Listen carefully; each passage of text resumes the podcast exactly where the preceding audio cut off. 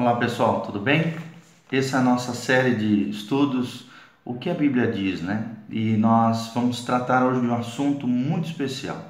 Nós vamos falar sobre a questão da injustiça, né? Um tema muito pertinente, muito relevante nos dias atuais. Qual é a postura do crente com relação à injustiça, né? O que é injustiça? E é sobre isso que nós vamos falar. Nós vamos começar é, tentando responder o que é a injustiça. A injustiça, queridos, é o oposto da justiça. Né? O dicionário fala que a justiça é uma virtude que se propõe a dar a cada um o que lhe pertence. É direito, é razão, é equidade, né? o que deve ser feito segundo o direito e a razão, segundo aquilo que realmente é justo o hábito também de conformar as nossas ações à lei. E aí eu te faço uma pergunta: você, como cristão, tem andado direitinho conforme a lei, tem feito aquilo que é legal, aquilo que é correto, do ponto de vista dos homens e do ponto de vista de Deus? O direito também explica que é, a, é, a, a justiça é retidão de proceder nas relações com os outros. A justiça também é a proporção e adequação no operar ou relacionar com outros. É uma conduta civil ajustada a determinada ordem jurídica. E é nesse ponto que a justiça se torna um conceito histórico relativo à ordem social e ao sistema jurídico normativo, do qual surge em cada sociedade, em cada país, em cada nação, em cada grupo social ou sistema jurídico normativo, cada sociedade, grupo ou pessoa, cada, um da, cada uma das pessoas tem uma ideia de justiça, né? E uma maneira de ajustar as suas condutas em determinadas situações civis, ou seja, que qualquer cidadão né, a, a postura, o comportamento de um cidadão. Também são questões de direitos, de deveres, de serviços, de recompensas, trabalhos e retribuições, responsabilidades e sacrifícios, honras e privilégios. Então é algo que está muito é, que precisa estar muito inserido né, na vida do cristão, porque ele está inserido, ele não está no céu ainda, ele não está nas nuvens, ele está inserido numa sociedade. Então é muito importante ele andar com justiça e abandonar toda espécie de injustiça da sua vida, porque justiça é isso aí: virtude, direito, razão, equidade. Então, a justiça de Deus é muito mais alta do que a dos homens, né? Muito mais sublime, ela é perfeita. E é interessante que no inglês até as palavras justice, quando se refere a um homem, e righteousness quando se refere à justiça de Deus. Righteousness é uma, é uma, é uma faceta do caráter de Deus. É uma justiça perfeita, uma justiça divina, uma justiça que não tem como se escapar. Já justice, que é a palavra humana, né, relacionada à justiça dos homens, ela infelizmente nós sabemos em todas as sociedades humanas, por estar o homem envolvido nessa característica, não é perfeita, às vezes é falha, né? E é, é, uma, é uma discussão que se faz muito nos dias de hoje, né? Sobre a questão da justiça. É, para que a justiça funcione, ela precisa ter uma base sólida, absoluta, né? E quando se refere à justiça de Deus, nós estamos falando do caráter de Deus, na essência de quem Deus é, né? W.T. Conner disse certa vez: pela justiça e integridade de Deus, nós entendemos a retidão do seu caráter. O caráter de Deus é reto, nele não há sinal ou mancha de maldade. João expressa isso muito bem quando ele diz que Deus é luz. Ele diz em 1 João 1,5: Esta é a mensagem que ouvimos dele e trazemos para vós. Deus é luz e nele não há nenhuma espécie de trevas. Então nós podemos confiar na justiça de Deus. A justiça dos homens pode vir a falhar, mas a justiça divina é perfeita e nele não há nenhuma espécie de dúvida, trevas, variação ou coisa nesse sentido. Essa declaração significa a absoluta pureza do caráter de Deus e sua completa liberdade sobre tudo aquilo que é mal. Né? Às vezes a gente pensa, ah, mas como é que determinada situação ruim acontece? Deus... Querido, Deus tem controle de todas as coisas. Às vezes aquilo que parece que a pessoa está escapando ali e que vai, né, vai se dar bem, no final de tudo, Deus com seu governo, sua soberania sobre todas as coisas, vai punir, vai recompensar os maus. Né? Mas não devemos pensar na justiça de Deus como uma casualidade meramente negativa. Né? A justiça de Deus é algo positivo. Ele não está somente livre da maldade, mas também Deus se opõe ao mal. Ou seja, Deus é contra o maldoso, aquele que pratica a maldade. Nós precisamos entender isso. Por isso precisamos banir toda sorte de maldade, de mal da nossa vida. Toda a energia do seu ser, quando se refere a Deus, se levanta contra o pecado, contra a iniquidade, contra a injúria. Seu ser tem a natureza de uma vontade reta e moral. Quando se considera a vontade moral, entra-se na parte central, o cerne, o axioma, a coluna vertebral da natureza de Deus. A sua vontade se levanta sempre contra o mal e a favor daquilo que é reto, daquilo que é correto, daquilo que é do bem. Porque ser justo e reto faz parte da própria essência, caráter e natureza de Deus. O que Deus faz é justo, porque o seu caráter é justo. Deus é justo, é justiça e justificador daqueles que colocam a sua fé e a sua confiança nele.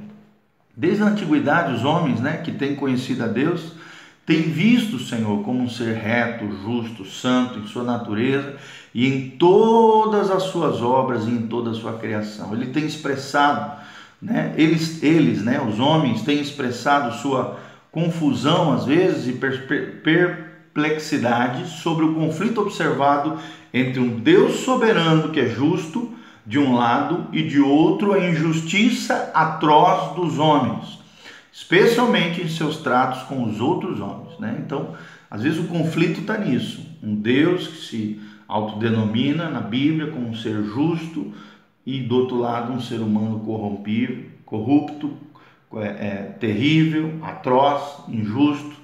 Né? Então, às vezes, muitas pessoas entram em conflito com relação a isso. Em um resumo do ensino de Jesus no seu Sermão do Monte encontra-se em Mateus 6,33, quando a Bíblia diz: Buscai em primeiro lugar o reino de Deus, a sua justiça, e todas as demais coisas vos serão acrescentadas. Então devemos entender que a justiça moral é mais elevada que a justiça legal, ou seja, a justiça moral está num patamar mais alto do que a justiça legal. Isto é, o cristão não deve se conformar em somente guardar-se dentro da lei dos homens, da justiça legal. A lei do amor de Deus, escrita em seu coração e mente, é muito mais exigente. Nós vemos isso claramente no Sermão do Monte, né? em Mateus 5, também Mateus 5:20 fala sobre isso. Então nós precisamos entender o que é a justiça e o que é a injustiça, evitar a injustiça e conhecermos e vivemos na justiça de Deus. O segundo ponto que eu gostaria de destacar é que somos todos responsáveis e culpáveis diante de Deus. Diante de Deus não existe desculpa esfarrapada. Né? Então é muito importante nós assumirmos as nossas responsabilidades e quando errarmos, assumirmos a nossa culpa diante de Deus. Há uma norma divina que determina a justiça, né? É o conselho de Deus, aquilo que Deus determina na Sua palavra, as leis de Deus escritas no nosso coração, na nossa consciência. Na luz da verdade de Deus, todo homem né, se vê mal em seu estado natural. Né? Quando olhamos para a nossa carne, a nossa natureza adâmica, pecaminosa, nós lidamos com essa maldade que habita em nós. Nosso velho homem, vocês sabem, é egoísta e, portanto, injusto por natureza. Deus declara na sua palavra, em Romanos 3,10, que não há um justo, nenhum sequer. Cada um de nós é responsável diante de Deus por todos os nossos atos, ações, comportamentos, atitudes e pensamentos. Nós vemos isso claramente em Romanos 14, versículo 12, em 2 Coríntios 5, 10, em Colossenses 3:25, a Bíblia o tempo todo chama o homem à responsabilidade, chama o homem a assumir diante de Deus as suas falhas, as suas culpas e a responsabilidade pelos seus atos. Então, não adianta querer fugir. Um dia nós teremos que prestar conta diante de Deus de tudo aquilo que fazemos nessa terra. Terceiro princípio que nós queremos ensinar é que Deus nos chamou para sermos semelhantes a Ele. Ou seja, da mesma maneira que Deus é justo, correto, reto, né, honesto, sincero, íntegro, inteiro, perfeito, assim nós também devemos caminhar. Nossa meta é sermos como Jesus, Jesus de Nazaré. Ele é justo e nós devemos ser conformados à imagem do seu filho amado Jesus de Nazaré pelo poder do seu espírito. Então, ser justos, ser equitativos, né? Ser santos, ser retos, sermos íntegros em toda a nossa maneira de viver, conforme nos declara 1 João 2, de 3 a versículos 3 e 6 fala sobre isso. Aquele que não faz justiça não é de Deus. Aquele que não vive uma vida reta, justa, correta, santa, consagrada diante do Senhor, infelizmente não nasceu de novo, não conhece a Deus, conforme diz 1 João 3:10. 1 João 3:10. E a própria Bíblia diz em Efésios 5:9, né, porque o fruto do espírito está em toda bondade, justiça e verdade. Se verdadeiramente temos o espírito de Deus, e esse espírito que habita em nós está frutificando, está se externando através de comportamentos, ações, atitudes. O fruto do espírito está em toda bondade, justiça e verdade. Efésios 5:9. E Efésios 4, 22 e 24 é um texto que várias vezes temos usado aqui nos nossos vídeos.